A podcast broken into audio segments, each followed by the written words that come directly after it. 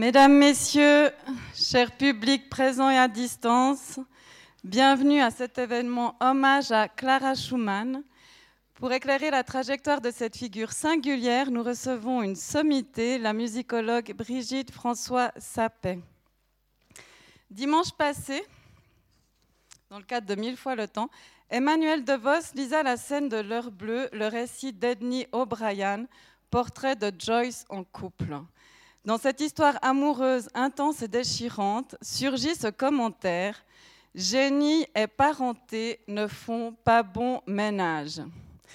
Et a fortiori, qu'en est-il pour une femme, et ce au XIXe siècle, qui aura huit enfants? Réponse ce soir avec vous, madame. C'est un honneur de vous recevoir. Je vous remercie d'être ici et d'avoir maintenu votre présence au fil des reports que je ne compte plus. Votre venue s'inscrit dans le cadre d'un triple partenariat avec deux fidèles compagnons de route du Club 44, la Société de musique de la Chaux-de-Fonds et le Centre de culture ABC. En effet, vous intervenez en amont d'un concert qui sera donné le 24 février. François Lilienfeld, musicologue, membre du comité de la Société de musique, nous en dira plus dans quelques instants. Et le Centre de culture propose le 27 février le film Song of Love à 10 heures, un des premiers biopics hollywoodiens des années 40 sur la vie de Clara et Robert Schumann. Notre invité ne l'a jamais vu et je crois que c'est mieux.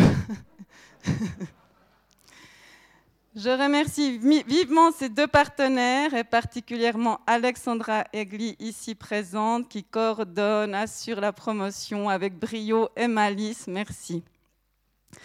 Avant de passer la parole à Monsieur Lilienfeld, je me permets, c'est la tradition, de vous rappeler la rencontre de jeudi prochain, un événement aussi reporté plusieurs fois. Cette fois, je l'espère, nous aurons la joie d'entendre le sociologue des médias Olivier Glasset et la journaliste Alexandra Planinic discuter des enjeux aujourd'hui autour de l'accès à une information de qualité et le rôle plus particulier que Wikipédia peut jouer. Quant à nos simèses vides, elles le sont, espérons-le, une des dernières conséquences du Covid.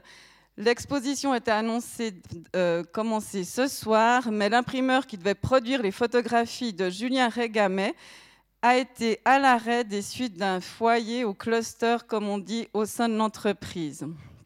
Mais jeudi prochain, si tout va bien, vous pourrez découvrir en exclusivité les images des loups du Jura vaudois. Depuis cinq ans, le photographe animalier a mis des caméras dans toutes, sur ses crêtes et lui-même passe des heures et des heures à l'affût. Il n'a jamais montré ces images. Et le vernissage officiel sera le samedi 2 avril. On a décalé à cause des mesures sanitaires pour pouvoir trinquer. À cette occasion, Julien Régamet prendra longuement la parole, donc à 16h, et puis suivra une conférence de Jean-Marc Landry qui parlera des loups, nos nouveaux voisins. Arc Info, on a passablement parlé ces derniers jours, vous le savez la présence du canidé a été attestée au Crédulocle. Mesdames, Messieurs, revenons à ce soir. Je laisse la parole à Monsieur Lilienfeld qui vous en dira plus sur le concert et aura l'honneur de présenter notre invité. Et je vous souhaite une excellente soirée.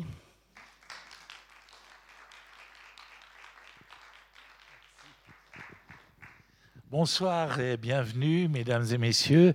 Euh, nous vivons une époque assez euh, dramatique, mais dans, dans, le bon sens du terme, en ce qui concerne les musiciennes. En effet, on a même plusieurs chefs d'orchestre qui font de belles carrières et qui n'ont absolument rien à, euh, à, envier à leurs collègues masculins. Ce qui est quand même extraordinaire quand on pense qu'il n'y a encore pas si longtemps que la Philharmonie de Vienne n'acceptait pas de femmes dans son orchestre. Alors il y a vraiment des progrès. Alors on va entendre aujourd'hui ce que c'était au XIXe siècle car il euh, faut pas se leurrer, heureusement, même au 19e siècle, bien sûr, il y avait Clara Schumann, il y avait Fanny Mendelssohn, il y avait Marie Jaël, il y avait euh, Pauline Viardot, donc il y a toujours eu des compositrices, même une amie de Mozart, Maria Theresia Paradis, qui était une excellente pianiste aveugle et qui composait. Donc c'est pas le talent qui manquait, c'était les circonstances qui étaient différentes. Et on a la chance d'avoir Madame Brigitte François Sapet, que vous connaissez certainement si vous écoutez la radio, qui aussi a souvent fait des émissions à ce qui à l'époque était encore la radio suisse romande. Malheureusement, ce sont des émissions qui ont été lâchées, qui n'existent plus. Elle a écrit beaucoup de livres et puis sa spécialité, c'est le romantisme allemand, allemand et avec Clara Schumann, on est en plein dans ce romantisme allemand. Alors je voudrais quand même, même si ce film a mauvaise réputation, vous inviter à venir le voir, Song of Love, le dimanche 27 février à 11h, et j'aurai le plaisir, une heure avant, à 10h, de vous parler euh, pas spécialement de Clara Schumann, mais du problème des biopics, donc des, des films qui retracent plus ou moins euh, fidèlement les biographies de personnalités célèbres. Et puis euh, déjà euh, quelques jours, attendez voir, quelques trois jours avant, le jeudi 24, nous aurons l'occasion enfin d'entendre le concerto pour piano en la mineur de Clara Wieck Schumann, entouré par une symphonie pour cordes de Mendelssohn, ce qui aussi est, tout à fait logique parce que c'est dans, dans, le même monde musical, et Brahms, voilà, euh, très grand ami des Schumann, euh, son quintet arrangé pour orchestre à cordes. Alors je vous conseille vraiment de venir euh, écouter et regarder, de venir euh, à ces, tous ces événements. Et je me réjouis de d'entendre ce que Madame Françoise Sapet nous a raconté sur Clara Schumann et sur le monde qui entourait Clara Schumann, ce monde qui, surtout pour une musicienne, surtout pour une compositrice, surtout, surtout avec huit grossesses, n'était pas vraiment facile. Madame, je vous donne volontiers la parole. Merci. Mais je sens, cher ami, que vous rêviez de faire la conférence vous-même. Et pour un peu, elle est, déjà complètement entamée. Donc d'abord, bonsoir à toutes et à tous et merci d'être là par les temps qui courent dans tous les sens du terme. Alors, cette femme, je l'aime et je l'admire. Je l'ai connue uniquement par mon amour pour Robert Schumann depuis mes quatre ans. Et puis petit à petit, cette femme est arrivée dans mon univers et je me suis rendu compte que c'était vraiment une femme exceptionnelle. Donc j'ai plaisir à vous en parler pendant une heure puisqu'on m'a donné une heure. Il est 8h20, 22 et j'aurai jusqu'à 9h22. Voilà. Donc en une heure, je vous propose un parcours de son destin artistique et affectif, les deux étant évidemment liés, c'est l'une des figures féminines les plus connues, mais malgré tout méconnue, parce que dans cette histoire de la musique, on l'a trop souvent reléguée au rang de muse de génie, ce qu'elle a été, ça indéniablement, mais ça a été aussi une créatrice. Donc c'est pour ça que j'ai tenu à mettre l'œuvre et l'amour d'une créatrice, mais l'œuvre d'abord. Et d'ailleurs, le mot amour incluait ce qui était l'amour de sa vie, c'est-à-dire l'amour de l'art. En, vérité, elle a toujours dit l'art me console de tout. Je suis née pour pratiquer mon art, et l'art l'a effectivement consolé de tout, parce que vraiment les malheurs ont frappé très dur, très dur. Euh, et euh, plus tard, quand elle sera devenue une vieille dame, Lise dira encore que c'est la grande prêtresse de l'art et Georges Bernard Shaw en Angleterre que c'est le Saint Graal de la musique. C'est vous dire quand même où on l'a placé. Alors, si plus tard Brahms ne fera pas grand cas des compositrices et aura même cette phrase quand même un peu insolente oh là là une femme qui compose quelle horreur donc c'est pas Brahms qui va encourager Clara Clara a composé à deux moments de sa vie petite fille jeune fille etc avant son mariage et ensuite après le mariage, donc Clara Wieck en tant que jeune fille, Clara Schumann avec une œuvre commune avec Robert, celle qui est opus 12 marquée en marron. Ensuite, en bleu plus foncé, celles qu'elle a composées en tant que jeune femme, plus celles qui sont plus ou moins perdues, des tas de, paraphrases, rondo hongrois, impromptus, enfin, etc., des chœurs. Mais enfin, ce qui reste, c'est quand même très intéressant. C'est vraiment une vraie compositrice. Et Robert Schumann l'admirait passionnément tant qu'il était son fiancé et écrivant, puisqu'il était à la tête d'une revue remarquable. Une tête féminine doit aussi décorer notre musée. Le mari a été moins enthousiaste, le fiancé l'était totalement. Alors donc, si plus tard Brahms n'a pas fait grand cas de Clara compositrice, c'était très très différent du temps de ses jeunes années, puisque toute la génération romantique l'a vraiment passionnément admirée. Paganini, qu'il a euh, parrainé à Paris, mais aussi Chopin, Mendelssohn et Liszt, qu'elle a connus tous trois à Paris lors de ses 12 ans, puisque je dirais elle a fait la connaissance des trois en même temps lorsqu'elle avait 12 ans à Paris. Schumann, bien évidemment, et tous s'inclinaient devant elle, y compris le grand Goethe, le vieux Goethe qui en avait vu d'autres, et qui tous considéraient qu'elle avait vraiment des dons stupéfiants, une personnalité supérieure et qu'il était normal de s'incliner.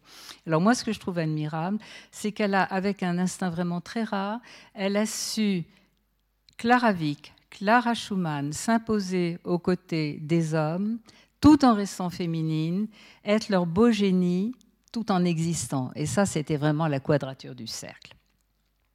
Alors, ça, on reviendra à la compositrice, hein, rassurez-vous. Sa célébrité aujourd'hui, voilà telle qu'elle apparaît un petit peu en 2019 au moment du bicentenaire. Mais, euh, donc, on l'a célébrée un peu partout dans le monde, et moi notamment à Paris, mais pas que.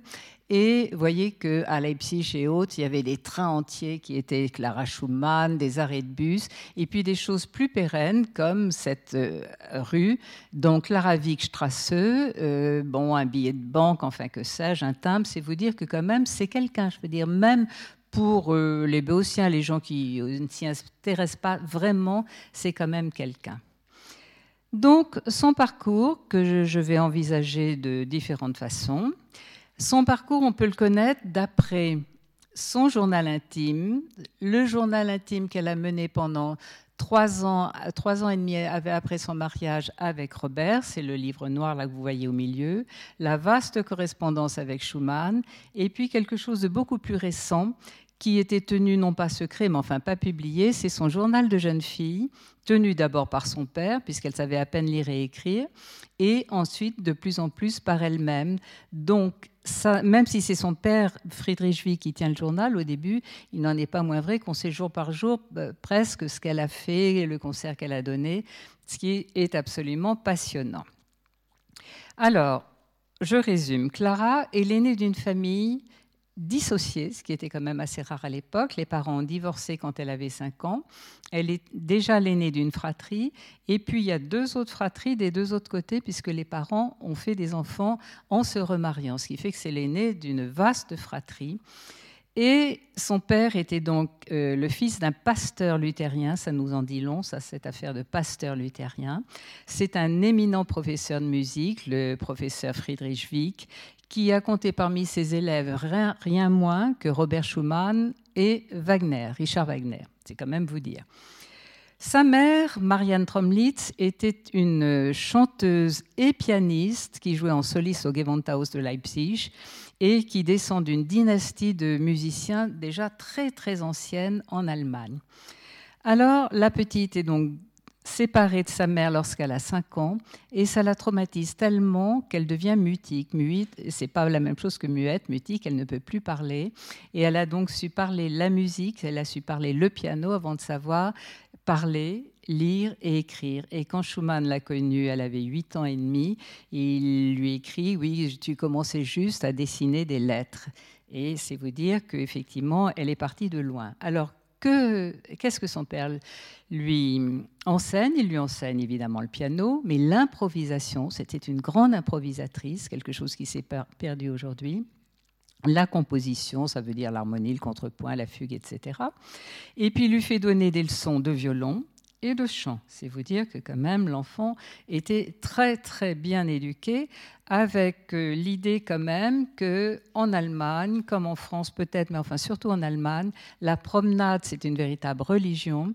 Donc main sana corpore sano, on fait de la musique, c'est sûr, mais on se promène, on prend l'air, c'est absolument indispensable à l'équilibre. Alors se pose évidemment immédiatement, je vais mener à la fois de front le programme, de, mais aussi des questions. Se pose immédiatement la question du génie au féminin. Bon, est-ce qu'on peut parler du génie au féminin? Alors j'en interroge un petit peu. Je vais peut-être regarder là parce que c'est plus simple pour moi. Robert Schumann en 1837. Donc, il nous faut une compositrice dans notre. Bon, la compositrice, il parle de sa fiancée. Il est très très fier de sa fiancée. La compositrice possède quantité de moyens exceptionnels qu'on ne trouve habituellement que chez des artistes accomplis, des hommes. En tant que virtuose, elle est déjà au sommet du temps présent, d'où rien ne lui reste inaccessible. Franz Liszt, elle a 18 ans à l'époque. Il y a chez elle une supériorité réelle, un sentiment profond et vrai, une élévation constante. Alors Clara, Clara, je l'ai passée en bleu. D'un bout à l'autre, elle sera en bleu. Hein. Je vous le signale, c'est un code que je me suis donné. Donc Clara a 18 ans. Je me console en pensant que je suis une femme et que les femmes ne sont pas nées pour composer. Souvent, je doute de moi. Je me rassure en pensant que je surpasse toutes les autres pianistes. Donc en tant que pianiste, elle était sûre d'elle-même. En tant que compositrice, elle s'est toujours demandé si une femme pouvait prétendre. À 20 ans, elle parle comme un vieux sage qui aurait 80 ans. Il fut un temps, elle a 20 ans, il fut un temps où je croyais posséder un talent créateur, mais je suis revenue de cette idée. Une femme ne doit pas prétendre composer, aucune n'a encore été capable de le faire, et pourquoi serais-je une exception? Il serait arrogant de croire cela. C'est une impression que seul mon père m'a autrefois donnée. Moi, j'adore ça. Il fut un temps, m'a autrefois donné. Autrement dit, la gamine de 8-9 ans pensait qu'elle était une vraie compositrice, et à 20 ans, elle doute. À 27 ans, rien ne peut surpasser la satisfaction personnelle de composer une œuvre et de l'entendre ensuite. Et à 33 ans, au moment où elle va poser sa plume, puisque son mari sombre et elle va poser la plume en même temps que lui, il n'est rien que je place au-dessus de la joie de produire, ne, ne le ferait-on que pour ces heures d'oubli ou non le vit que pour les sons. Donc, il n'y a pas de doute qu'elle se pose vraiment des questions, mais une chose est certaine, c'est qu'elle adore composer. Elle, euh, elle dit c'est moi, c'est mon milieu, mais est-ce qu'une femme a le droit de se présenter compositrice? Donc, je vous la représente là à Paris, là-haut, avec Mendelssohn. Euh, elle a connu donc Mendelssohn à Paris. Et d'entrée de jeu, il s'enthousiasme pour cette gamine adorable parce qu'en plus, elle est ravissante. Et dès qu'il est nommé au Gewandhaus de Leipzig en 1835, la première chose qu'il fait, là c'est la salle du Gewandhaus, il lui dédie des œuvres, vous avez la magnifique signature de Mendelssohn à gauche, et décide de lui faire créer publiquement au Gewandhaus son concerto en la mineur, celui que vous entendrez si je ne me trompe dans 15 jours. Hein. c'est bien ça si j'ai bien compris. Donc allez-y, courez, voilà la jeune fille et comment elle a pu envoûter Mendelssohn. Et vraiment, euh, il, est absolument fou d'elle. Euh, Kurt Mazur allait jusqu'à dire qu'il était amoureux d'elle, je pense pas. Mais il était fou d'elle, ça assurément. Il déchiffrait à quatre mains à toute vitesse, car ils étaient vifs argent tous les deux. Il lisait à première vue n'importe quoi. Et Mendelssohn dit manifestement en frissonnant de plaisir à la petite diablesse, la petite démone. Quand elle jouait ses œuvres, il trouvait qu'elles étaient bien plus merveilleuses qu'avec n'importe qui. Il l'a d'ailleurs engagée plus que n'importe qui d'autre au Gewandhaus. Donc c'est une artiste si accomplie que la critique internationale, je dis bien internationale, ne la comparera plus qu'aux artistes masculins les plus renommés. C'est-à-dire, c'est même pas la peine de la comparer à des femmes, on la compare à des hommes. Alors, pour ses 18 ans à Vienne, je vous ai déjà dit que euh, Liszt était accouru. Alors, pourquoi est-il accouru? Parce qu'elle fait vraiment un boom extraordinaire. Euh, après l'avoir entendu dans la sonate Appassionata de Beethoven, le grand euh, dramaturge Franz Grillparzer, qui est le plus grand dramaturge viennois de l'époque, écrit un poème qui s'appelle Clara Wind und Beethoven et qui fait le tour de la Germanie, véritablement. Et elle a donc un succès extraordinaire au point que l'empereur lui décerne un titre très très exceptionnel, ils sont trois à l'avoir eu, de virtuose impériale et royale. Et donc Liszt en est presque alarmé parce que l'année précédente, c'était lui qui faisait courir tout Vienne. C'est là qu'il accourt et qu'il reconnaît. Il y a chez elle une supériorité réelle, etc. Je vous ai lu la phrase, un sentiment profond et vrai, une élévation constante. Il est si impressionné qu'il lui dédie son œuvre la plus diabolique. Il n'en a jamais écrit une si diabolique au point que personne ne la joue, c'est-à-dire les études transcendantes d'après Paganini dans leur première version. Ça vous dit rien, mais seule est jouée aujourd'hui la deuxième un peu plus facile. La première version est diabolique et il la dédie à cette diablesse, c'est vous dire qu'elle jouait sacrément bien.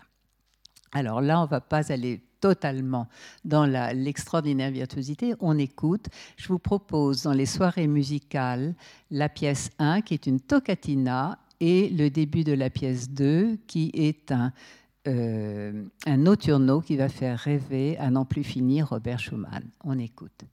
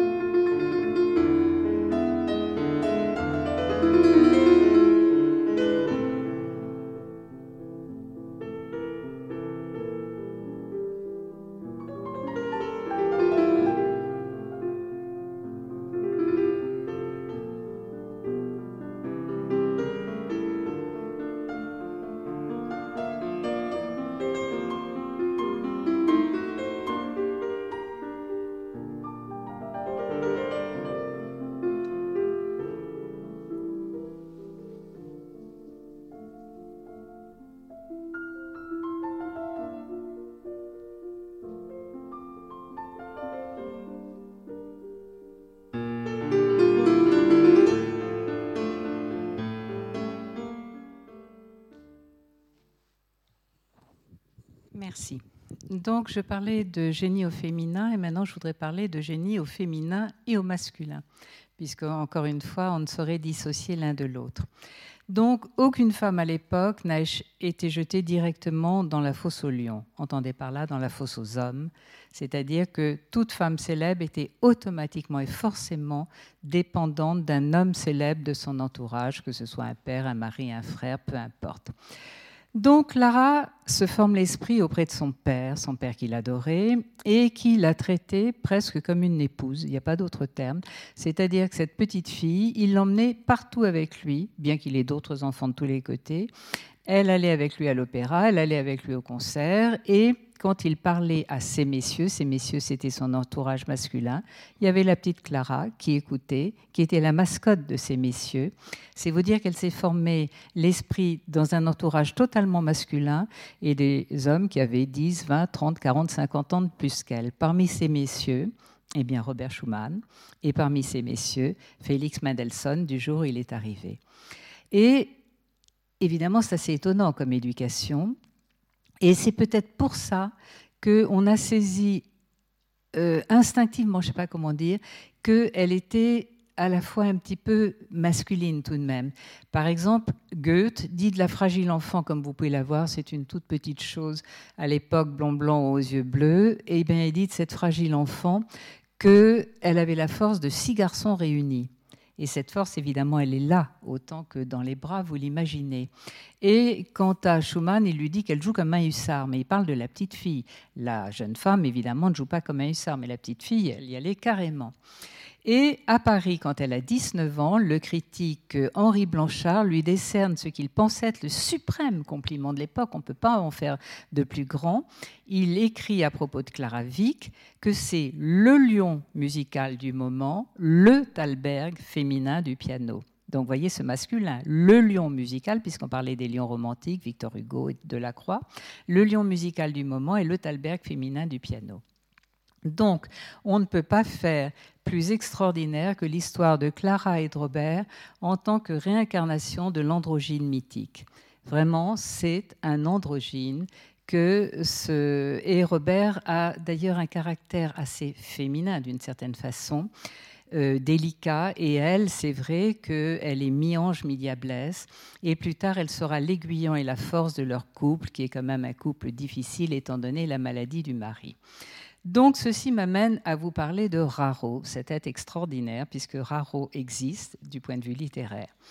Elle a 8 ans et demi quand ce grand garçon de presque 18 ans, immensément savant, euh, euh, un, véritable prosateur de génie, débarque, l'écoute et tombe en extase. Lorsqu'il a 21 ans, Schumann crée ses doubles, Eusebius, le tendre, le doux, Zart et Florestan, le fiévreux, le, le, le, rageur, enfin bon, euh, celui qui vraiment, le sauvage, Wild. Donc ces deux facettes de sa personnalité se conjuguent ou, se, bon, ou éventuellement ne font qu'un, mais ce qui est sûr, c'est que cette petite fille et immédiatement le meilleur de ses doppelgangers, le meilleur de ses doubles. Elle n'a que 11 ans quand il fait d'elle le double suprême, c'est-à-dire que Raro désigne à la fois le surmoi de Robert, c'est-à-dire Friedrich Wieck, son professeur, et Raro, comme vous le voyez, et la création de cette union androgyne absolument invraisemblable de Clara Robert. Donc Raro existe et lorsqu'on lui arrache cet enfant, parce qu'on la lui arrache, parce qu'évidemment Vic est très possesseur et refuse absolument de laisser partir sa fille dans des fiançailles épouvantables selon lui, Robert explique à un ami Florestan et Eusébus sont ma double nature et Raro, l'entité en qui j'aimerais les voir fusionner. Donc il n'y a pas doute que c'est l'androgyne mythique reconstitué. Et donc il lui écrit en 39, alors qu'ils sont séparés, car ils sont tout le temps séparés La postérité doit nous regarder comme un seul cœur et une seule âme. Et ça, c'est pas du romantisme, c'est franchement de la mystique. Et c'est tellement vrai que le plus grand sculpteur de l'époque, euh, des sculpteurs euh, saxons, fait ce double médaillon en 1846. Alors là, ils sont mariés pour le coup. Donc, il s'appelle Robert und Clara Schumann, avec ces deux profils superposés. Et ce couple entre dans la légende de son vivant. On n'a pas attendu qu'il soit mort pour euh, entrer donc dans la légende. Et c'est vraiment ce toi-moi, ce ich-dich euh, allemand fusionnel et qui entre Robert Schumann. Alors, quand on lui arrache sa fiancée secrète, il ne lui reste qu'une chose pour penser à elle, pour qu'elle soit là avec lui, en lui, c'est de se servir de ses thèmes musicaux. Donc c'est toujours le même schéma. La petite Clara, qui après dix ans de moins propose, elle publie des œuvres, des œuvres, des œuvres, et Robert Schumann s'empare des œuvres qu'elle publie et se sert des thèmes pour les mettre en musique. Il n'en a absolument pas besoin, c'est un génie, ça ne lui sert à rien, à rien d'autre que être le starter de son imagination, le starter de son inspiration. Là, je vais me servir, c'est un peu particulier, évidemment, je vais me servir d'une conférence que j'ai faite ailleurs et où j'avais quelqu'un avec un piano pour me donner des exemples musicaux. Donc, je vais vous en donner deux et trois prélevés dans cette conférence filmée. Alors, pour vous dire quand même à quel point, ça c'est euh, Clara à Paris, on ne sait pas trop laquelle c'est de ces petites filles, mais enfin c'est euh, Clara à Paris, donc l'une des petites filles, euh, et Robert qui écrit D'en haut vint un enfant ange. Assis au piano et songeant à des chants, et vous remarquerez que de nouveau c'est un enfant ange, un ange, enfin en français en tous les cas c'est du masculin. Ceux qui l'ont entendu étaient déchaînés comme s'il s'agissait d'une diva mais l'enfant, sans s'attarder, regagna prestement sa patrie. Et sa patrie, bien évidemment, c'est l'art musical. Donc, je vous ai dit que l'art serait en bleu. Voilà, je n'en suis que avant le mariage, je ne suis pas allée au-delà. Donc, euh, Clara publie trois romances variées, non, pardon, l'opus 3, romances variées, l'opus 5 de Schumann, impromptu sur une romance de Clara Wieck. Elle publie des valses romantiques, elles apparaissent dans le carnaval. Elle publie des pièces caractéristiques, elles arrivent dans la sonate opus 11. Euh, dans le concerto sans orchestre, il y a des variations sur un andantino de Clara Wieck. Dans la fantaisie, c'est sur le nocturne opus 6 là, que vous venez d'entendre de Clara. Dans les soirées musicales, les Davids Müller-Tänze sur une mazurka opus 6 de Clara. Euh, le carnaval de Vienne se souvient en 1839 du euh, souvenir de Vienne de Clara en 1838. Et dans la neuvième novelette, euh, donc La Stimme aus der Ferne, La voix des lointains est issue une fois de plus d'une autre opus 6 de Clara que vous venez d'entendre. Donc il y a deux opus, et puis aux trois romances de Clara répondent les trois romances de Robert en 1839. Bon, c'est absolument fascinant que de voir ça.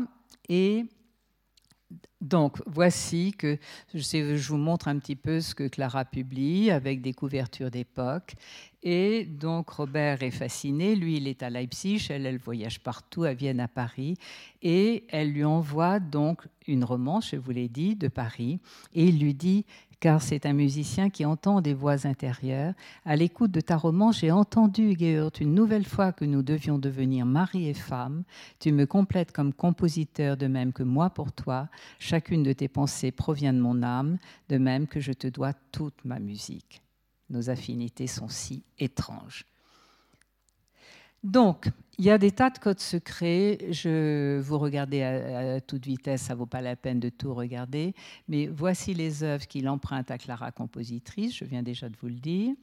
Il y a aussi tout un jeu d'après les notes, les notes musicables entre guillemets, l'alphabet, les notes. Donc le CA, ça fait do la la, le CH AA de Chiarina, Do si la la, ce qui est le cas évidemment dans le concerto en la mineur. Il se sert aussi de E, E, H, E, Mi, Si, Mi, et ce Mi, Si, Mi va courir dans une grande partie de son œuvre. Et puis à Beethoven, il, emprunte la bien-aimée lointaine. Évidemment, la bien-aimée lointaine, c'est sa Clara toujours lointaine. Et puis aussi Florestan, qui est de toute façon son double, Florestan issu de l'opéra Fidelio. C'est vous dire que ça en fait pour chanter sa bien-aimée. Euh, alors là, cette fois-ci, on écoute donc le concerto euh, qui va décliner le CA, Do et le Do, Si, La, et qui peut être étendu à la boucle Do, Si, La, Sol, dièse, La.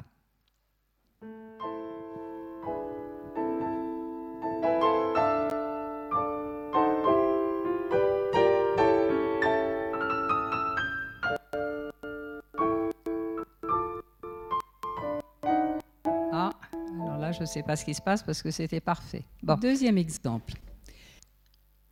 Alors là, nous avons euh, je vous ai dit, les valses romantiques et ce que Schumann va en faire. Donc là-haut, celle de Clara, et ce que Schumann va en faire mi, mi, mi, mi, mi. Alors là, j'espère que ça va marcher. Écoute.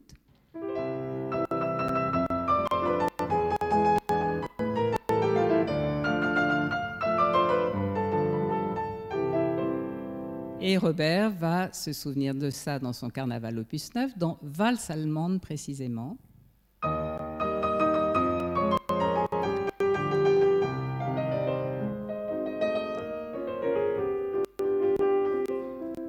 Et encore dans les David Spindler Tense.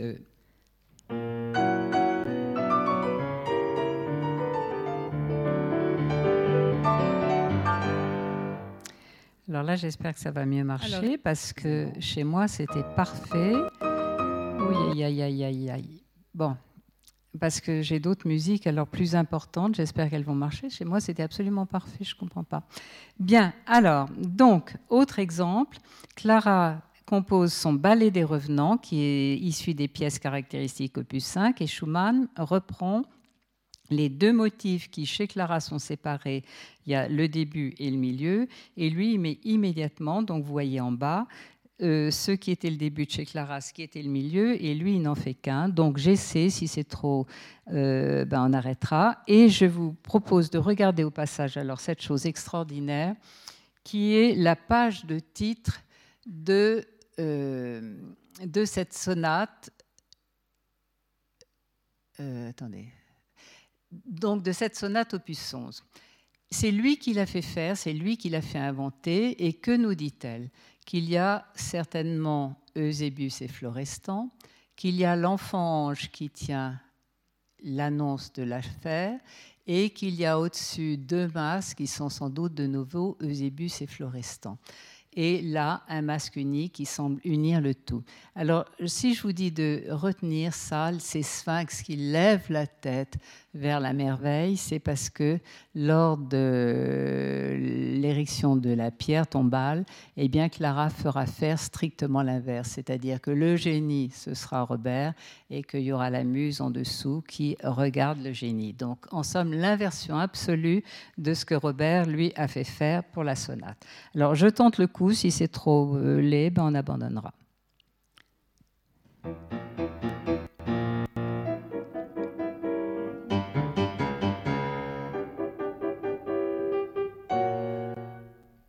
Et Robert va reprendre ces deux motifs, mais il va les mettre plus proches, c'est-à-dire que là, vous les entendez à côté, puisque Hélène voulait jouer à côté, mais donc il va les rapprocher.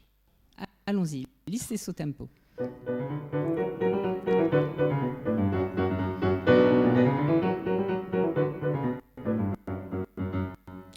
Merci. Bon, je tente une dernière fois et ensuite j'arrêterai. Ceci. Les David Spinner Tense, c'est la plus belle histoire d'amour entre les deux et qui va inspirer, être inspiré par la mazurka en sol majeur. Tous les deux sont opus 6. Robert en est beaucoup plus loin que l'opus 6, mais par miracle, il est libre. Donc, il va antidater l'affaire. Il y aura deux opus 6 et il reprend donc le thème de mazurka que l'on va entendre et lui immédiatement après.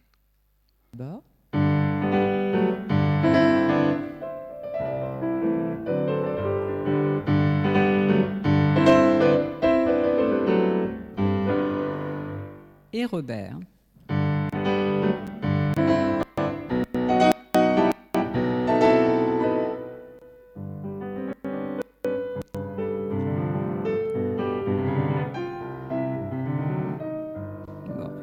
On arrête là les frais.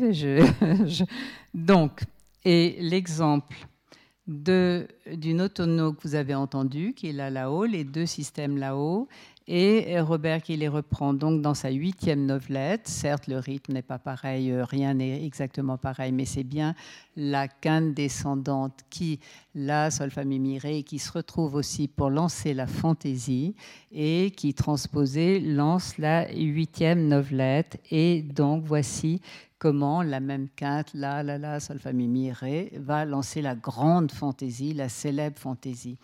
Alors à propos de cette fantaisie en ut majeur en opus 17, il lui écrit Tu ne peux comprendre la fantaisie qu'en te reportant en esprit à ce douloureux été de 1836 où je renonçais à toi. Le premier mouvement est ce que j'ai écrit de plus passionné, c'est une profonde plainte à cause de toi. Et il met là-haut, si vous voyez, un quatrain du poète Friedrich Schlegel. Et que dit ce quatrain? À travers tous les sons résonne dans le rêve multicolore de la terre un son très doux, perceptible, pour qui s'étende l'oreille. Donc la voix des lointains, la voix intérieure. Euh, lui, il sait qu'il y a quelque chose. Et il écrit à la même époque Je suis là, enseveli sous les ruines de mes chimères et de mes rêves. Et cette fantaisie, il l'appelle ruine en français avant qu'elle devienne la fantaisie opus 17 en trois mouvements.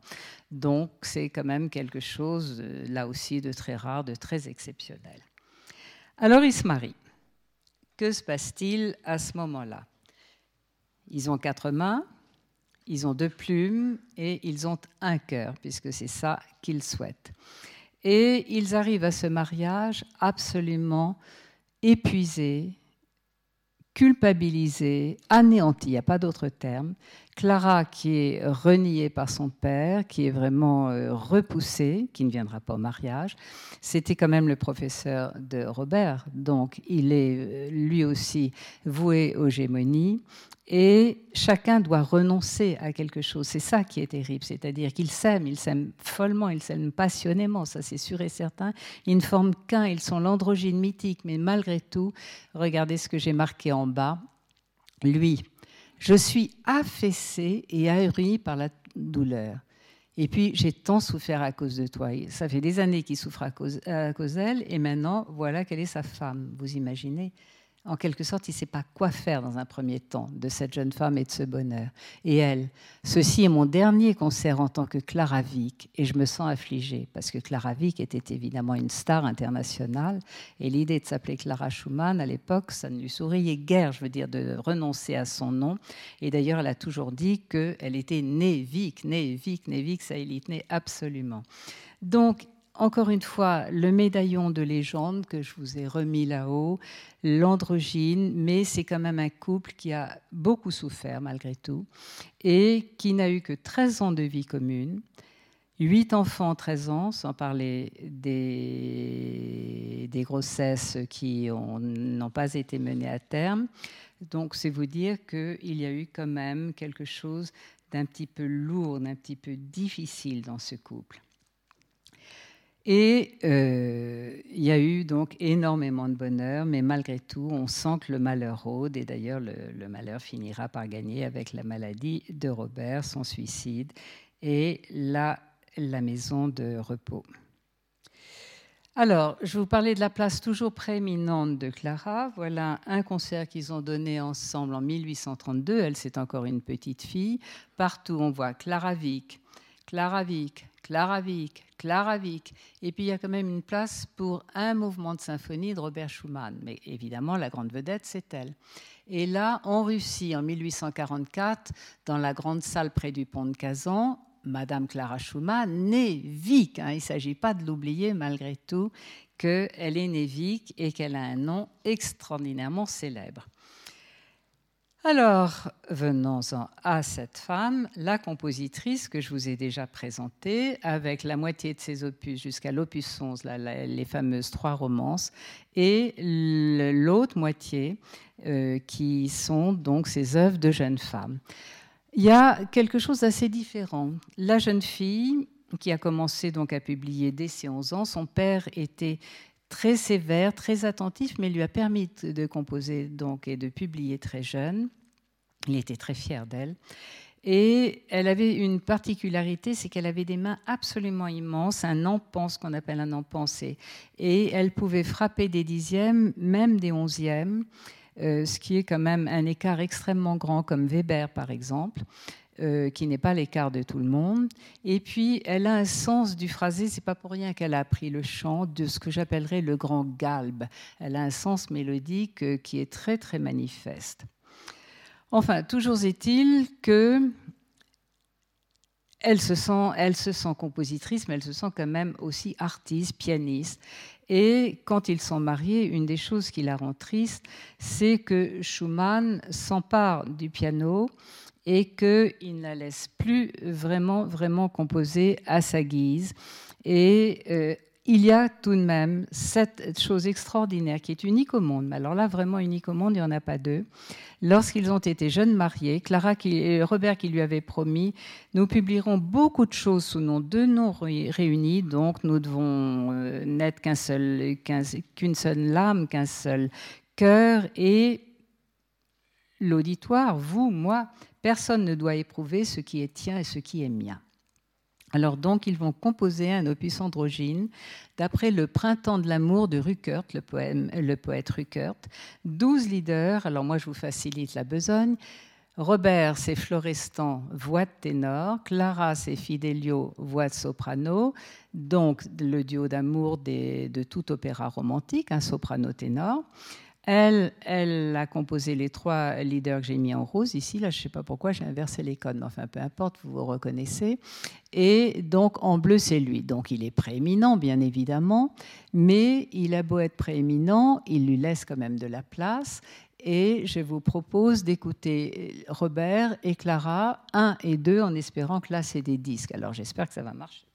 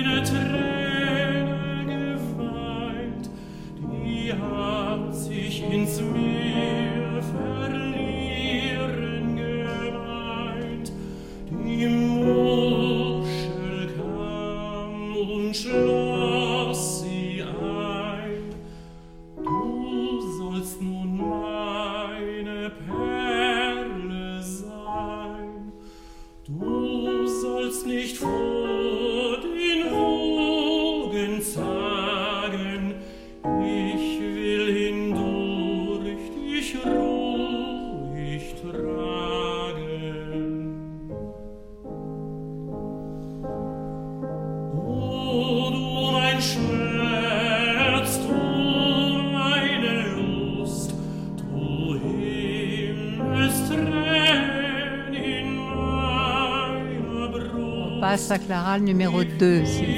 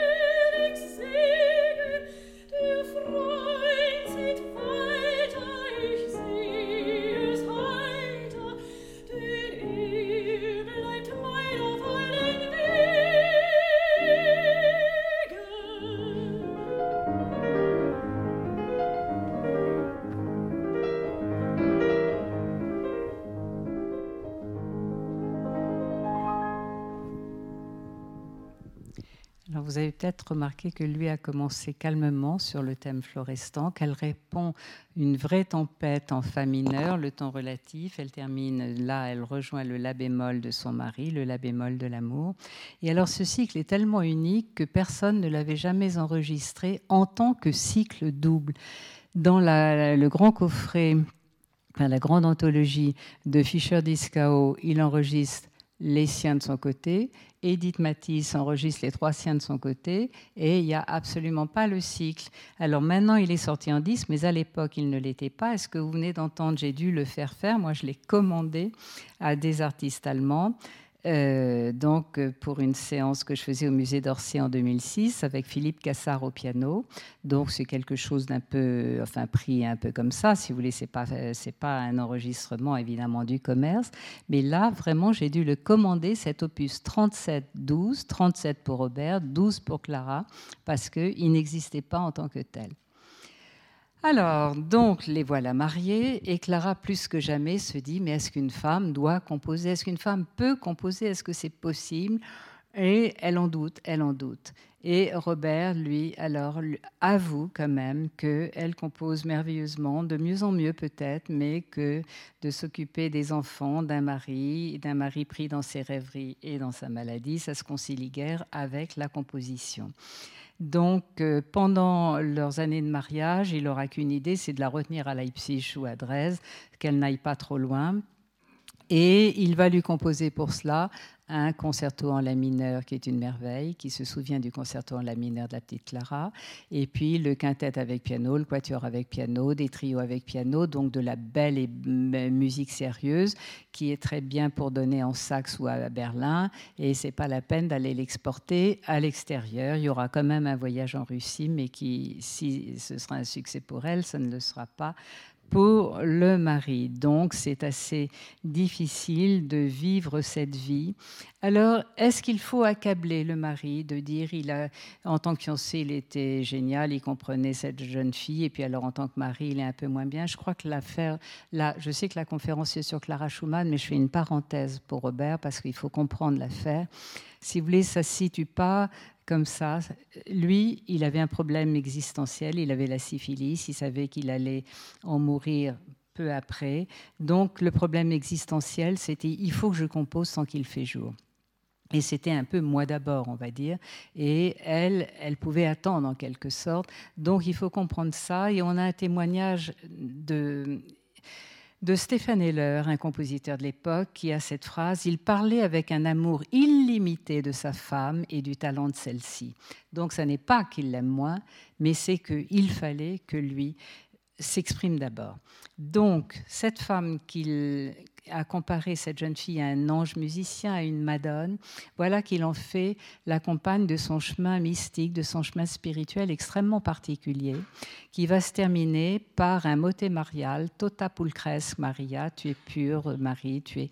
Et ce motet marial va se souvenir 20 ans après de l'andante du concerto de jeunesse de Clara. Alors là, j'espère que ça va marcher parce que si ça ne marche pas, je suis désolée. Mais bon, j'ai pris donc un fragment de l'andante qui est uniquement pour piano et violoncelle en 1833-35 de la petite Clara. 20 ans après, en 1853, Robert compose son motet marial Tota pulcresque Maria.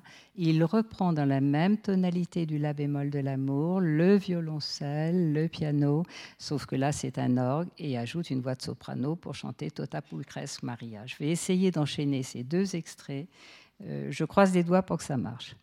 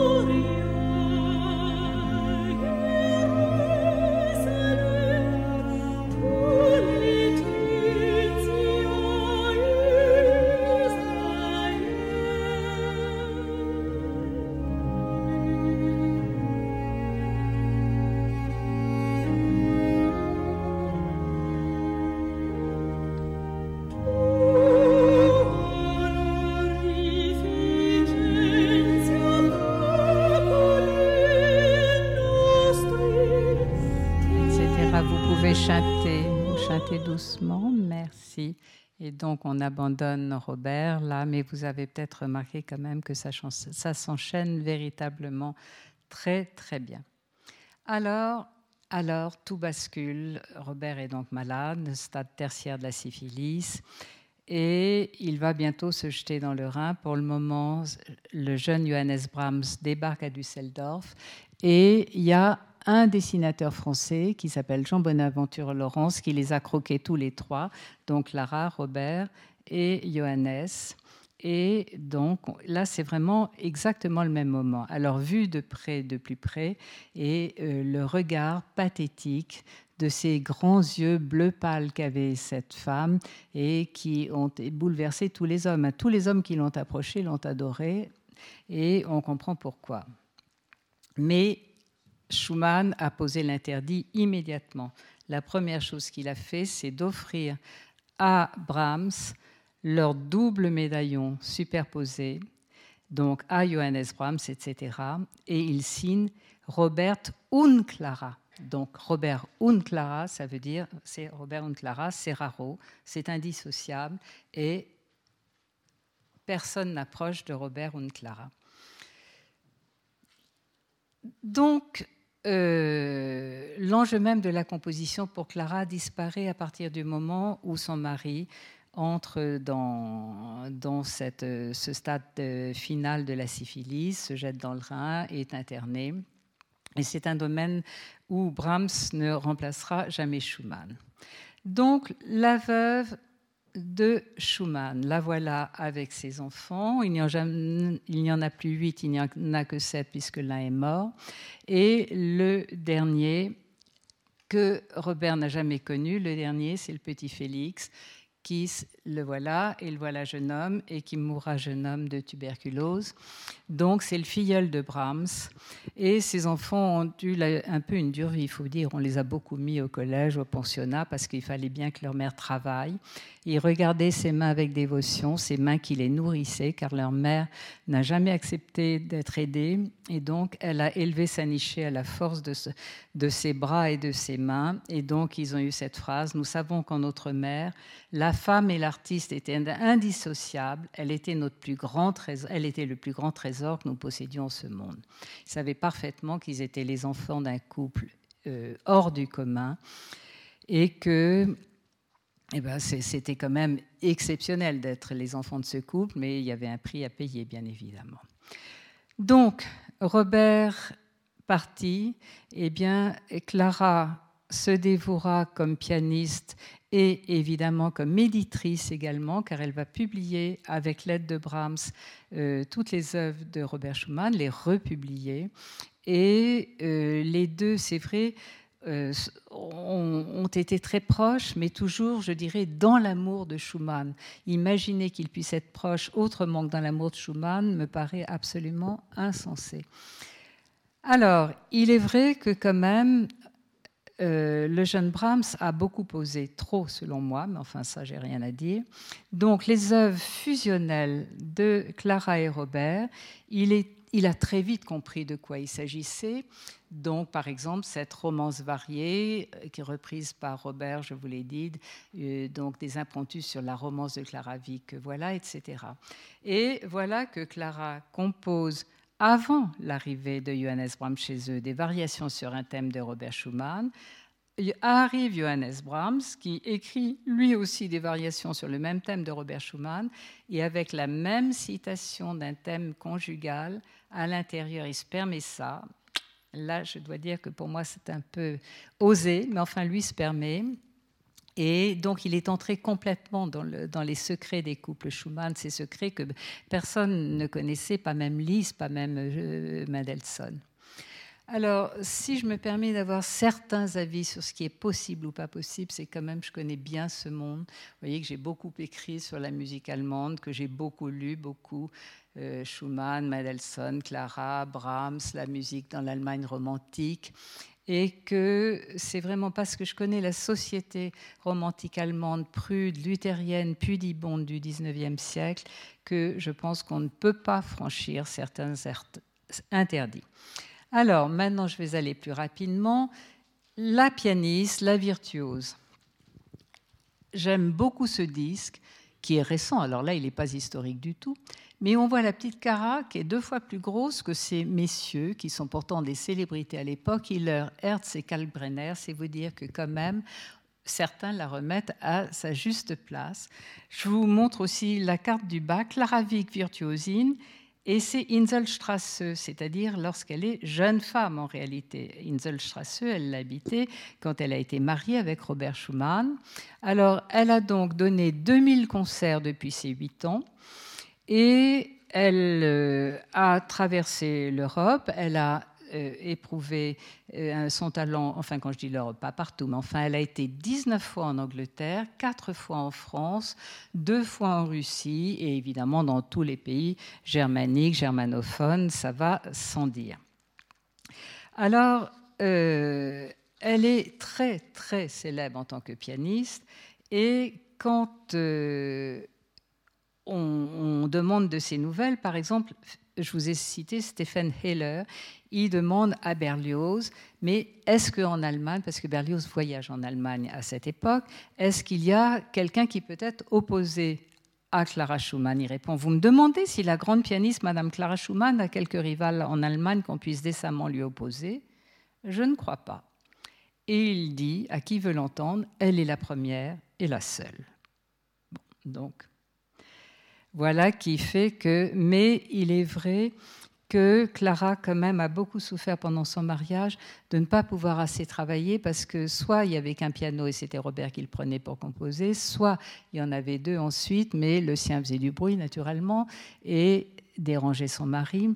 Donc, elle a une phrase particulièrement pathétique. J'ai éprouvé de la mélancolie. Non, je, je vous prie de m'excuser. Lors d'un concert de Mendelssohn, euh, à qui elle ressemble comme une jumelle pour son jeu vif-argent, rapide, assuré. Elle écrit ceci J'ai éprouvé de la mélancolie de son jeu et n'osais plus penser au mien. Le regard de Robert rayonnait de joie. Je le voyais et me disais que jamais je ne pourrais lui offrir un jeu aussi beau. Quelle souffrance pour moi. Donc elle a eu peur à un moment donné de ne plus jouer aussi bien que Mendelssohn, aussi bien que Liszt, aussi bien que parce que eh évidemment elle avait moins souvent son piano. Alors, ce qu'on peut dire, c'est que tout de même, d'avoir été la, la, femme de Schumann fait de la veuve de Schumann un véritable trésor vivant. Euh, pendant 40 ans, 4 décennies de veuvage, eh bien, Madame Robert Schumann, alors là, Névic, je veux bien, mais enfin, ça n'a plus d'importance. Madame Robert Schumann, c'est ça qui l'emporte, c'est la veuve de Schumann. Donc, quand elle était jeune mariée, elle a vécu à Leipzig, Dresde et Düsseldorf. Maintenant, elle vit à Berlin, Baden-Baden, et elle finit par accepter un poste au conservatoire de Francfort parce que là, elle commence à devenir un peu âgée. Elle a des rhumatismes au bras qui la font atrocement souffrir. Et elle est évidemment l'unique femme dans un milieu entièrement masculin, car le corps professoral était entièrement masculin. Elle attire des élèves du monde entier, des Américains et autres, qui arrivent. Et elle est évidemment professeur des classes absolument au sommet, ce que vous, je crois vous appelez virtuosité en, en, Suisse. Euh, bien évidemment, elle n'apprend pas le piano, elle est petite. Et alors, on en arrive au moment où... Ah oui, j'ai oublié de vous montrer ça. les œuvres dédiées ou composées par Brahms dans la pensée de Clara Schumann, donc vous voyez que ça en fait pas mal, la sonate opus 2, opus 5, le trio opus 8, une fugue en la bémol mineur für meine Clara, les variations sur un thème de Schumann, etc. Et Clara a euh, créé ou joué maintes œuvres de Brahms et évidemment elle l'a présenté partout et euh, Brahms lui doit au début tout au moins une partie de son succès ensuite non bien évidemment mais au début sûrement et donc pour en revenir à l'idée qu'ils se sont aimés, certes, mais en Schumann. Cette phrase de Brahms qu'il a répétée dix fois, vingt fois dans ses lettres, Ton mari et toi représentaient la plus belle expérience de ma vie, son trésor le plus précieux et ses moments les plus nobles. Donc je crois que ça veut vraiment être parlant. Et j'en reviens à ça qui me paraît déterminant, le fameux médaillon. Que se passe-t-il quand Clara, en 1880, donc longtemps après la mort de son mari, fait ériger ceci à Bonn, puisqu'il est mort à Bonn. Eh bien, elle fait enlever son profil et il n'y a plus que celui de Schumann et elle-même maintenant est la. Donc on est l'exact inverse de ce que je vous disais de la sonate opus 11. C'est elle qui lève les yeux vers le génie et non plus c'est de Sphinx qui lève les yeux vers l'ange musicien. Donc c'est assez. Et quand on arrive et qu'on approche et qu'on approche et qu'on approche, on finit par trouver par terre cette petite dalle où il y a marqué que Clara Schumann est quand même là, parce que quand on voit d'un tout petit peu loin, on ne voit que Robert, on ne voit pas du tout de Clara, et on se dit mais est-ce que je me suis pas trompée Est-ce qu'elle est bien là? Oui, elle est bien là, mais elle est là uniquement sur cette petite dalle. Alors là, elle s'est effacée au moment de mourir. Elle aurait pu largement, évidemment, ne pas s'effacer, ou bien à sa mort en 1896. Brahms était encore vivant, pas pour longtemps, mais enfin, il était encore vivant. Il aurait pu faire restaurer ce double profil et personne ne l'a fait parce qu'elle a voulu, lorsqu'elle a été donc plus âgée, vraiment s'effacer. Le génie des deux, c'était lui. Euh, il ne pouvait pas y avoir deux compositeurs dans une même famille, dans une même. Et là, vraiment, elle, a repris son rang de muse. Moi qui lutte pour dire que non, elle est pianiste, compositrice et pas seulement égérie et muse, là, elle a affirmé qu'elle était muse. C'est assez, assez bouleversant. Je voudrais que l'on écoute peut-être, puisqu'on a le temps, et j'aurai juste un mot de conclusion, un lead qui est tout à fait extraordinaire, c'est La Lorelei, c'est sur un, un, poème de Heine, et il se trouve que Liszt l'a mise en musique en six minutes pour détailler tout ce qui se passe. Et elle, qui a tellement conscience que de toute façon le destin est plus fort que tout, de toute façon les bateliers viendront s'échouer, que leur esquif, alors que ce soit dans un sens ou dans un autre, la femme ou l'homme, enfin de toute façon ça se terminera mal, c'est le volcan immédiat. On écoute en deux minutes.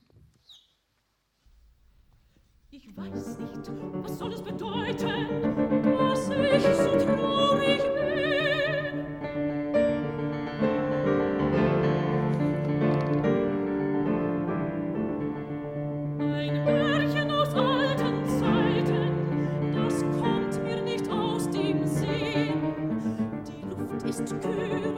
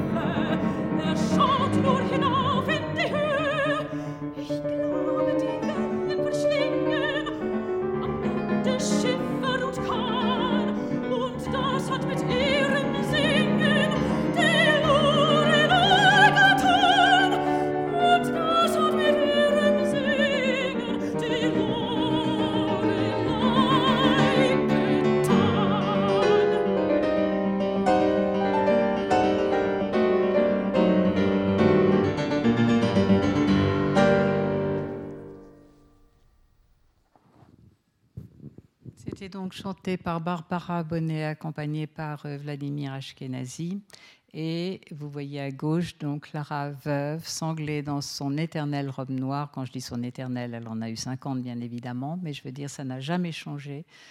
Boutonnée jusqu'au cou, les petits boutons ici, et pendant 40 ans, elle a porté la même tenue. C'est vous dire qu'elle n'a jamais joué de sa beauté parce qu'elle était très jolie, que tous les hommes étaient fous d'elle, mais qu'elle n'en a jamais joué. Alors, pour conclure, moi, je voudrais dire un mot tout à fait autre, c'est sur sa modernité.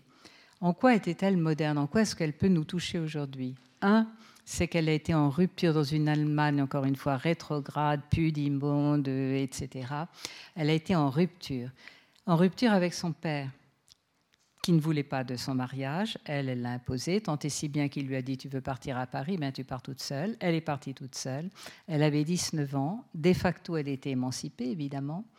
Et le père a gardé tout l'argent qu'elle avait gagné, puisqu'il avait ce droit. Il l'a privée de ses pianos, donc elle n'avait rien. Elle était une SDF. Réellement, au sens vrai du terme, elle n'avait pas d'argent, pas de piano. Et elle a trouvé refuge chez sa mère à Berlin.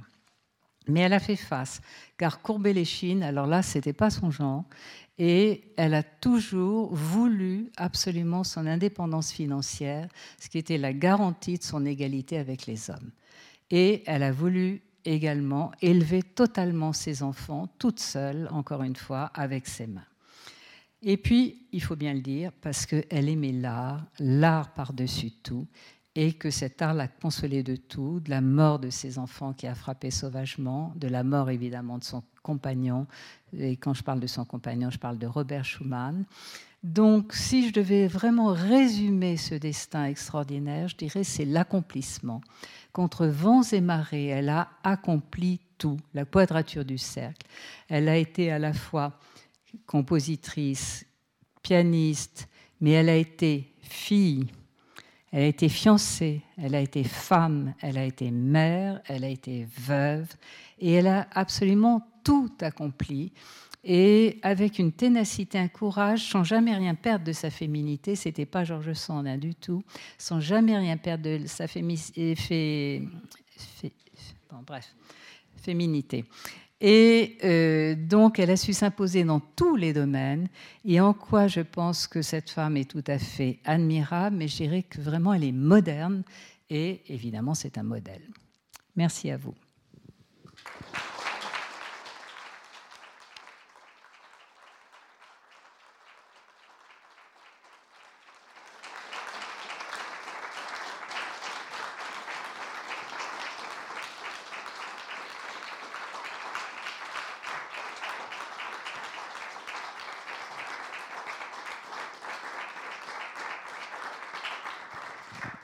Merci, merci. Merci pour ce riche exposé. On entend que vous êtes une femme de radio. C'est très agréable de vous entendre. Les- on a, vous avez respecté le temps. on Ah a oui, du temps tiens. pour les questions. 35 J'y tiens, j'y tiens. Est-ce qu'il y a une première question? C'est toujours la première, la difficile. Alors, l'habitude, c'est que quelqu'un comme vous autres lance la première et comme ça, ensuite, euh, ça continue. Ouais, c'est souvent moi qui lance la première. Alors, allez-y. Euh, oui, donc euh, on comprend que moi je suis pas du tout spécialiste, mais si j'ai Oui. bien compris, il n'y avait pas de modèle de femme compositrice avant. Et elle parle de ce père qui lui a insufflé cette idée, enfin qui, lui a donné l'envie d'être une vraie créatrice et une femme libre. Et comment ce père a eu cette idée? Il y a eu ce, ce divorce que vous avez mentionné. Et est-ce que ça, quel est le rôle de sa mère? Est-ce qu'elle a un Une mère quand même exceptionnelle, et pas compositrice, je suis d'accord, mais enfin une mère qui joue en soliste au Gewandhaus de Leipzig et qui chante en soliste au Gewandhaus de Leipzig, excusez du peu, c'est quand même pas rien. Et qui a encore une fois une dynastie de musiciens, les Tromlitz, sur deux siècles sont des grands musiciens en Allemagne. Donc, euh, je veux dire, elle avait quand même de qui tenir. Euh, mais effectivement, son père a senti que cette gamine était extraordinairement douée, d'où le fait qu'il en ait fait sa chose, euh, vraiment sa possession. Il l'a façonnée et quand on a voulu la lui prendre, évidemment, c'était impossible pour lui. Mais euh, il avait une très haute idée de ce qu'était Clara. Encore une fois, il l'a élevée au milieu de tous ces hommes dont il était entouré et pas avec ses autres enfants. Elle n'a jamais joué. Elle ne savait pas ce que c'était que jouer. De même qu'elle ne savait pas ce que c'était qu'apprendre le piano. Elle a appris si vite et si tôt que apprendre le piano, elle ne savait même pas qu'elle avait jamais appris. C'est sa mère qui est partie. Donc c'était déjà un acte Non, c'est pas d'émancipation. sa mère Ah. qui est partie, c'est le père qui a divorcé. qui- Ah voilà, donc j'avais mal Absolument. compris. le- Non, non, disons, ils ont divorcé, mais c'est quand même le père. Et c'est le père qui a rapté, on va dire, l'aîné des enfants qu'il a eu avec Marianne. Il, il était prêt à lui laisser les autres, mais Clara, il la voulait. Une autre question.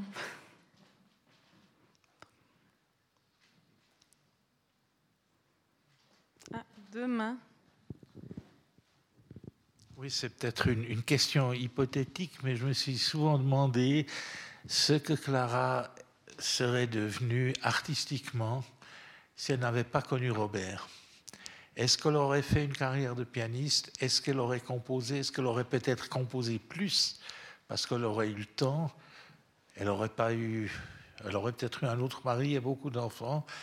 Mais ça me paraît quand même une question bah, purement hypothétique, j'avoue, mais quand même une question, une réflexion intéressante. C'est une réflexion intéressante, mais à laquelle on ne peut pas répondre parce qu'effectivement, elle, aurait- elle n'aurait pas eu d'enfant, elle en aurait eu 15. Euh, Est-ce que le mari aurait été mieux, moins bien Je ne sais pas. Ce qui est certain, et ça je crois que dans les deux sens c'est valable, parce qu'on m'a souvent posé la question en sens inverse, c'est qu'aurait fait Robert Schumann puisqu'il a été à ce point inspiré par Clara? Mais c'est évident qu'il était un génie au même titre que Chopin, au même titre que... et qu'il n'avait absolument pas besoin des malheureux petits thèmes de Clara pour être un grand compositeur. L'important, c'est que ça l'inspirait. Et euh, elle, en sens inverse, était aussi une forme de génie, de génie au féminin. Donc je crois que l'un sans l'autre aurait été extraordinaire. Mais l'un avec l'autre ont été raros, ont été cette androgyne. Voilà. Et ça, ça c'est quand même extraordinaire parce que j'ai quand même étudié, euh, vous ne le savez pas, mais les autres couples comme euh, Sonia et Robert Delaunay, comme euh, on nous en a tellement parlé, Elsa Triolet et Aragon. Mais je veux dire, c'est rien comparativement. En tant que couple, si les Delaunay, oui, mais je- je- j'en étais Elsa Triolet et Aragon. Euh, je veux dire, ceux-là, c'est des vrais, des vrais de vrais. Alors c'est tellement imbriqué que je sais que chacun aurait été génial de son côté, mais ils l'ont été ensemble.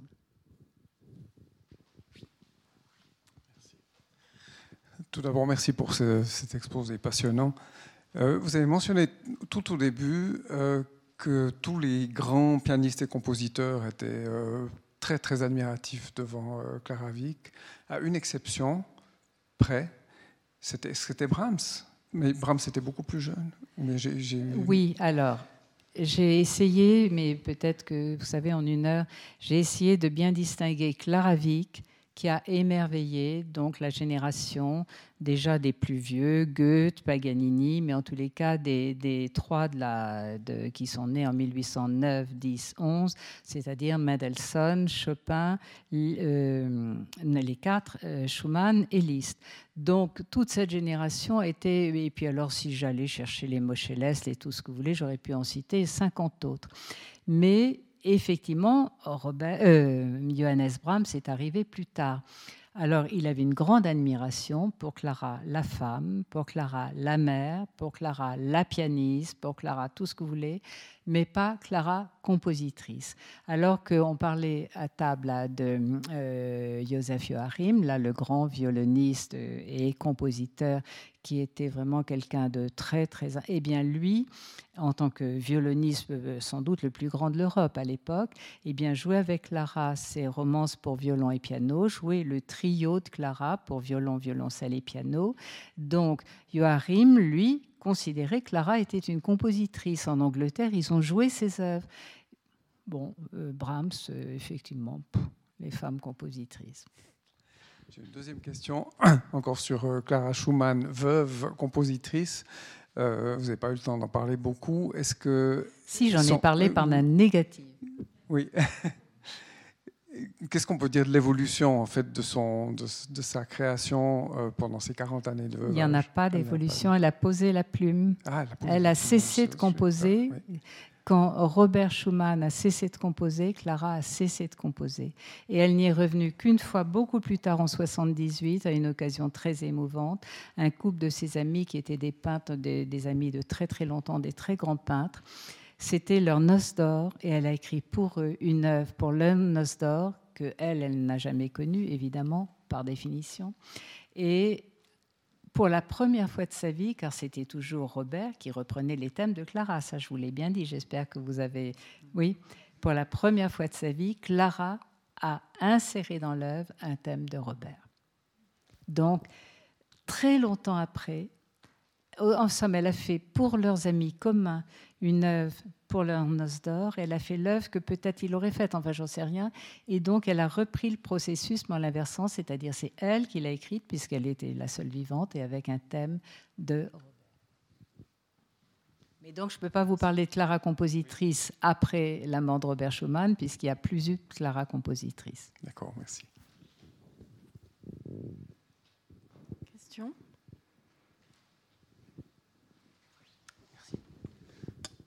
Cette femme est un peu une. pourrait être une, égérie aujourd'hui euh, pour la cause des femmes, parce qu'elle a un parcours complètement incroyable pour son époque. Et qu'est-ce qu'il en est, en fait, euh, indépendamment de cette soirée magnifique qu'on passe ensemble euh, Quel est le retentissement de cette femme au niveau mondial? Est-ce qu'il se passe quelque chose ou pas? Alors, elle n'est pas du tout inconnue depuis quand même des lustres et des lustres, puisque je peux vous dire que euh, c'est la seule femme jusqu'à présent qui avait son prénom connu dans le monde entier. Je veux dire par là, euh, il se trouve qu'il y a eu beaucoup de petites filles qui sont appelées Clara depuis une dizaine d'années. Alors là, ça c'est la calamité. Mais enfin, avant, puisque je suis quand même nettement plus âgée, avant, si on disait Clara à l'autre bout du monde, de toute façon, Clara, il n'y en avait qu'une, c'était celle-là. Euh, c'était la seule, et puis il y avait Fanny quand même. Clara et Fanny Mendelssohn, c'était les deux seules identifiées, on va dire. Mais euh, effectivement, elle était assez peu jouée. Elle l'est devenue de plus en plus, toutes ses œuvres sont publiées. Et puis, quand il y a eu le bicentenaire, donc en 2019, là, ça fait encore euh, vraiment beaucoup évoluer. Il y a quand même beaucoup de disques, beaucoup de. Et les interprètes la jouent quand même de plus en plus, non seulement des femmes, mais des hommes. Par exemple, la première intégrale du piano en 3 CD, c'est quand même long, un 3 CD de 70 minutes, ça fait 210 minutes, ça commence à faire.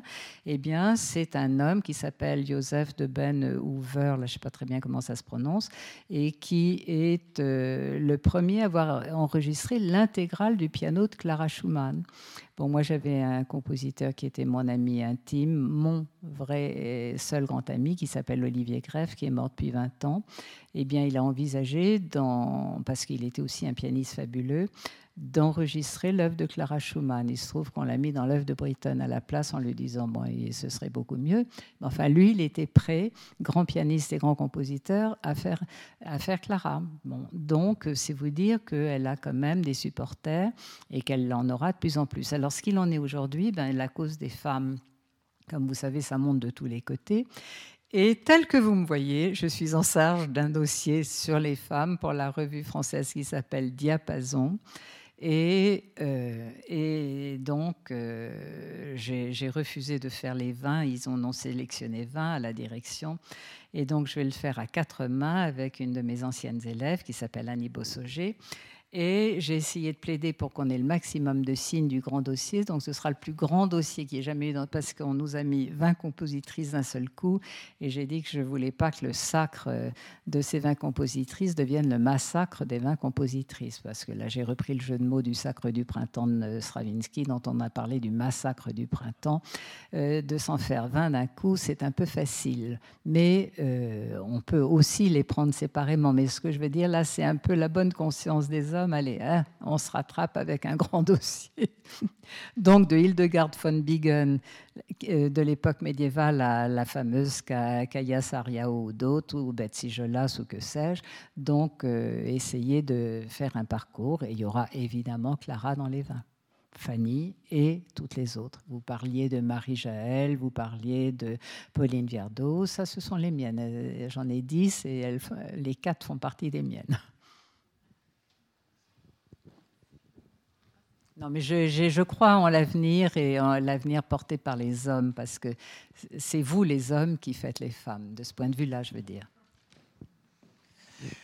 Euh, justement, par rapport à cette influence, euh, il y a quand même eu, déjà au 19e, si- 20e siècle, il y a des femmes, je pense à Mel Bonis euh, ou d'autres compositeurs, compositrices qui disaient qu'elles ne pourraient pas composer, qu'une femme n'est pas faite pour composer, etc. Mais est-ce qu'il y a quand même des femmes qui ont été, euh, euh, comment on influencées par Clara Schumann? Ça aurait été pour, un- elle un, modèle? Je pense à Lily Boulanger, Nadia Boulanger et compagnie. Ben, vous avez raison, je pense que pour tous, elle a quand même été un modèle, mais enfin, je vous signale qu'elle a été aussi un antimodèle pour le couple Mahler. Quand Gustave Mahler a épousé Alma Schindler, Alma composait des leaders et avait quand même un joli talent. Et il lui a dit qu'il était hors de question de renouveler, je cite, le ridicule du couple Schumann avec deux compositeurs à la maison. Et il lui a dit de remiser ses leaders et en lui disant Ton métier dorénavant, c'est de me rendre heureux.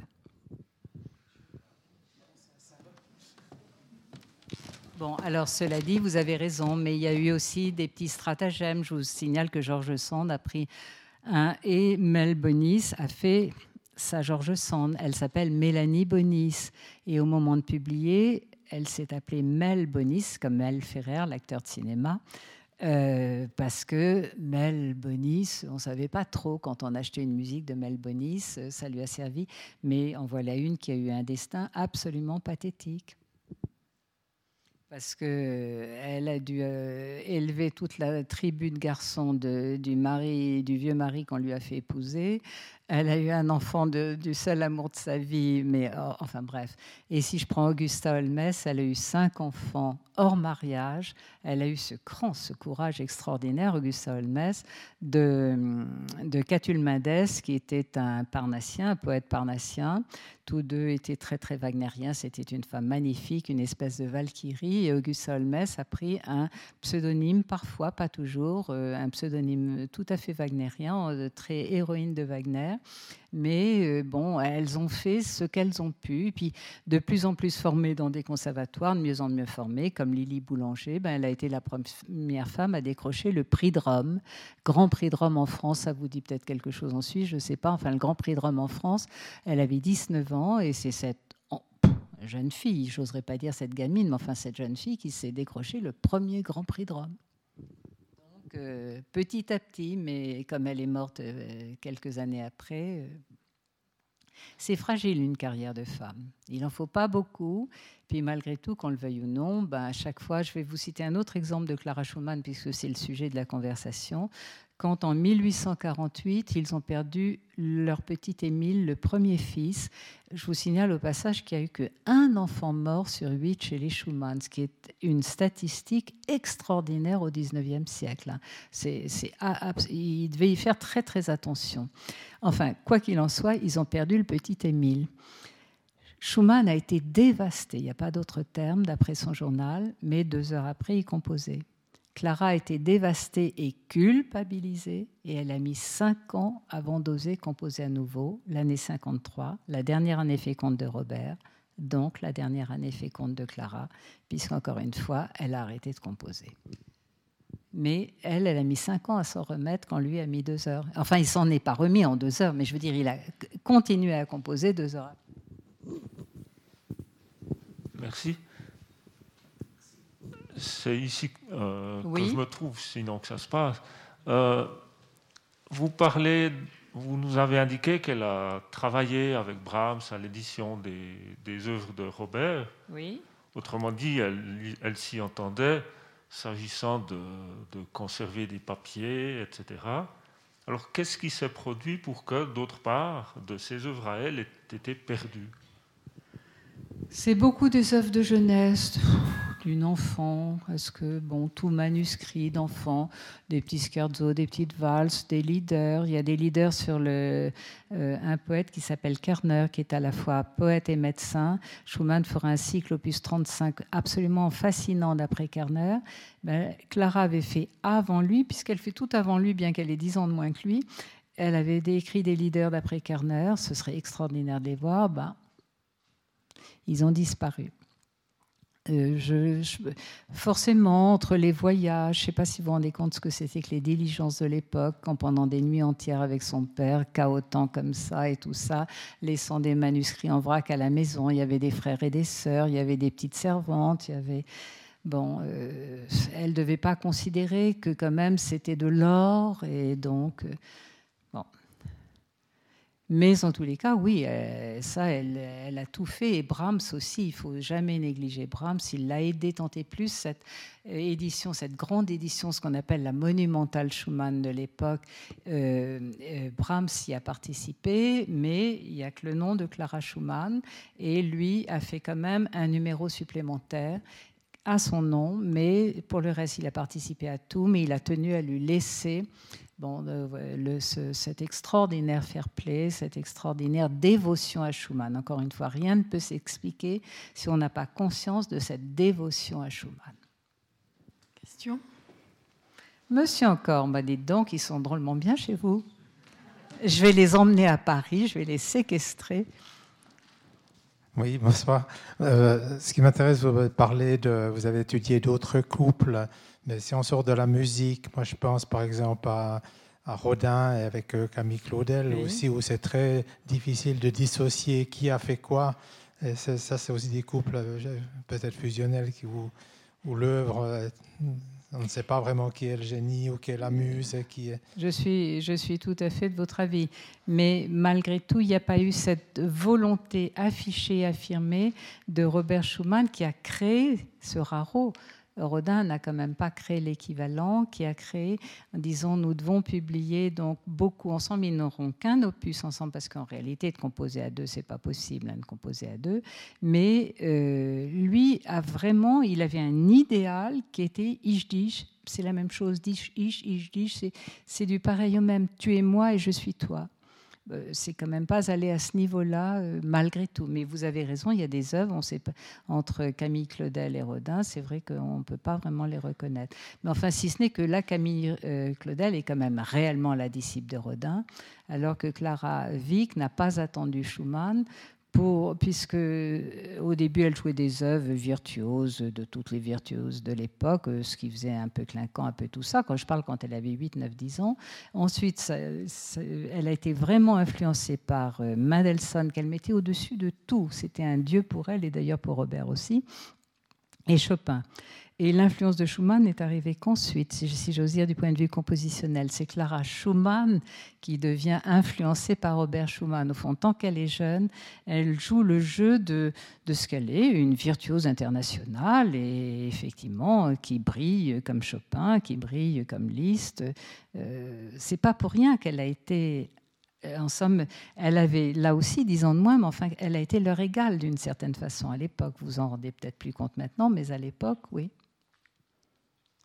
Merci. Et puis, euh, peut-être encore pour compléter, il y a aussi un autre couple qui m'est venu aussi à l'esprit, ou peut-être c'est peut-être plus la femme dont on parle, c'est Pierre et Marie Curie. en physique. Alors là, oui. là, là, je, Marie vous Curie, euh, c'est vrai qu'on ne sait pas aussi qui non, Alors là, là je vous l'accorde totalement. Je ne me suis pas lancée dans, ce, terrain, mais vous avez absolument raison. Et bon, s'il y avait un couple à, à mettre à côté, ce serait celui-là, je pense. Merci. à vous. vraiment, je vous trouve formidable. C'est un plaisir que d'être chez vous. Et on m'a même donné des chocolats.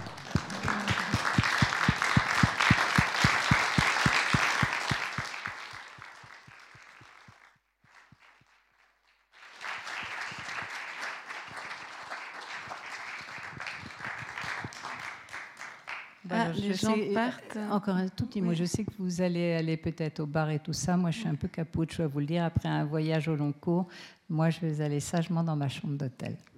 Merci. Donc, on peut conclure. Euh, oui, c'est bon.